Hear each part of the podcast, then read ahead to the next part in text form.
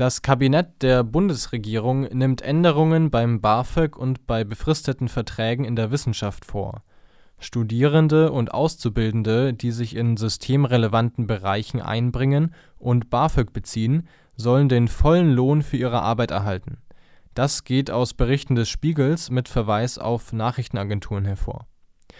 Bisher mussten Einnahmen über 450 Euro angerechnet werden unter systemrelevanten Bereichen versteht Bundesforschungsministerin Karliczek Medizinstudierende in Krankenhäusern, Pflegeauszubildende und ErzieherInnen in Ausbildung. Auslaufende Verträge von WissenschaftlerInnen sollen nach dem Plan des Forschungsministeriums zudem während der Corona-Pandemie um sechs Monate verlängert werden können